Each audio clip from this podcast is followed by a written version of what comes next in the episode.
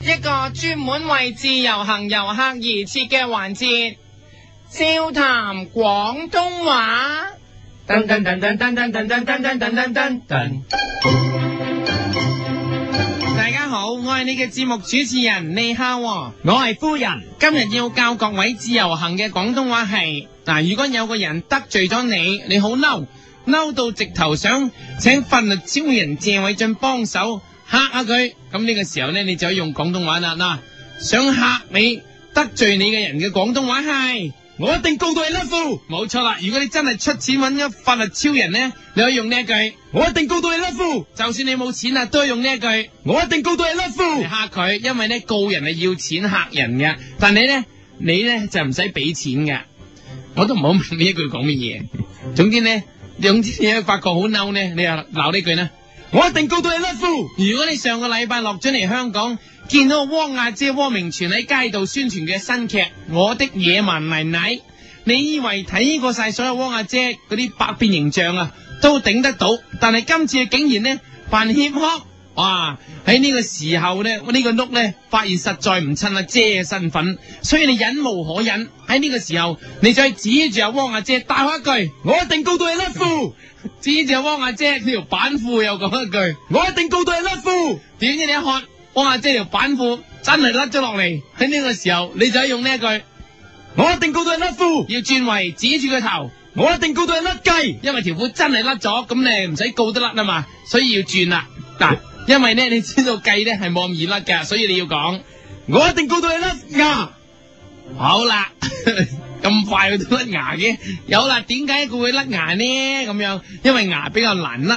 但係咧，牙咧佢一定亦都會有㗎，計可能冇，牙一定會有，所以咧你可以放心同佢講，我一定告到你甩牙。點知你話完阿姐之後咧，同阿姐好好感情嘅肥姐啊，竟然走出嚟做嫁娘，問你點解你話阿姐？不過雖然肥姐有少少責備你嘅成分，但係由於佢係開心果，所以佢鬧你嘅時候亦都係笑住㗎。咁呢個時候呢，你就可以指住阿肥姐個笑笑口，大叫一句：我一定告到你甩教！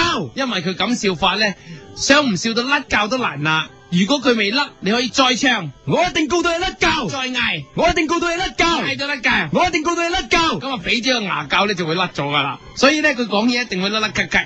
喺呢個時候，你就可以同佢講，我一定告到你甩出，因為肥姐一句咧，一向咧都係無記台慶啊、東華大騷嘅司儀，佢講嘢甩教咧，甩成咁樣咧，甩牙甩成咁咧，一定係好核突㗎。所以你就可以用呢句鬧佢啦，我一定告到你甩甩咳咳咳。好啦，大聲啲。我一定告到你甩甩咳咳，肥姐一定咧好冇癮咁而回噶啦。不過始終肥姐都喺呢個娛樂圈裏面繽紛咗三十幾年，要激到佢真係唔係話咁易噶。你可以咧，所以咧你做嘅可能咧就係做乜嘢咧，就係咧同佢咧拍住啲電影啊。嗯，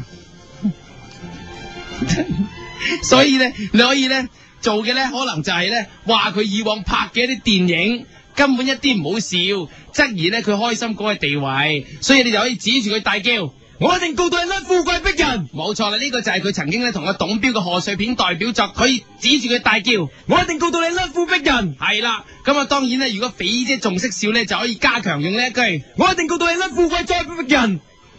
再講，我一定告到你甩富貴再逼人。呢套就係富貴逼人嘅續集重複。我一定告到你甩富貴逼人。如果都唔掂咧，你就要講呢一句啦。我一定告到你富貴再甩。三啊 三。我一定告到你富貴再甩金逼人。呢度咧就係、富貴逼人嘅系列中回。肥姐聽到連鬧三套開心歌嘅地位一定動搖。重複。我一定告到你甩富貴再三逼人，好將三套一齊講。我一定告到你甩富貴逼人，甩富貴再三逼人，甩富貴再逼人。聽完你咁講咧，汪亞姐同阿肥姐咧見天色都唔早啦，決定咧聽日先再同你嘈交。點知第二日你翻到嚟呢度咧，鬼影都唔見一隻。喺呢個時候，你都係指住個天大喝一句：我一定告到你甩底！好，因為有阿姐同阿肥姐咧，真係放咗飛機甩底，所以你就要講啦。我一定告到你甩底！你一講完呢一句咧，就喺呢個時候竟然殺出咗羅家英、喎。原來咧，佢唔想你話佢阿姐甩底，所以特登咧同你講聲，阿姐咧佢飛咗日本旅行。咁喺呢個時候咧，你可以指住阿羅家英大槍。我一定告到你甩富是松枝。听不见有人欢笑。你希望用呢一曲《鐵塔凌雲》送俾日本嘅阿姐聽。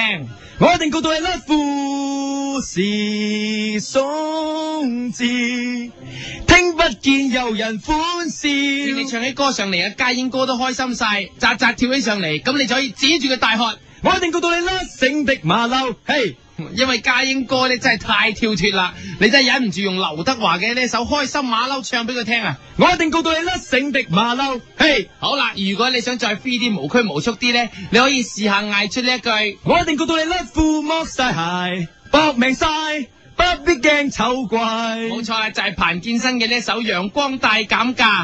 我一定告到你啦，褲剝晒鞋，搏命晒，不必驚醜怪。最後你 feel 到家英哥真係好愛窩阿姐，咁你就可以對住阿家英哥同佢唱出呢一句啦。我一定告到你啦，Thank you。將家英哥嘅愛發揚光大，再唱。我一定告到你啦，Thank you。冇錯啦，一路唱住，一路攬住阿家英哥離開。我一定告到你啦，Thank 好啦，今個禮拜呢，笑談廣東話嘅廣東話又教完啦。下個禮拜，各位自由行嘅遊客，請就笑談廣東話。噔噔噔噔噔噔噔噔噔噔噔噔。一个人的时候，听荔枝 FM。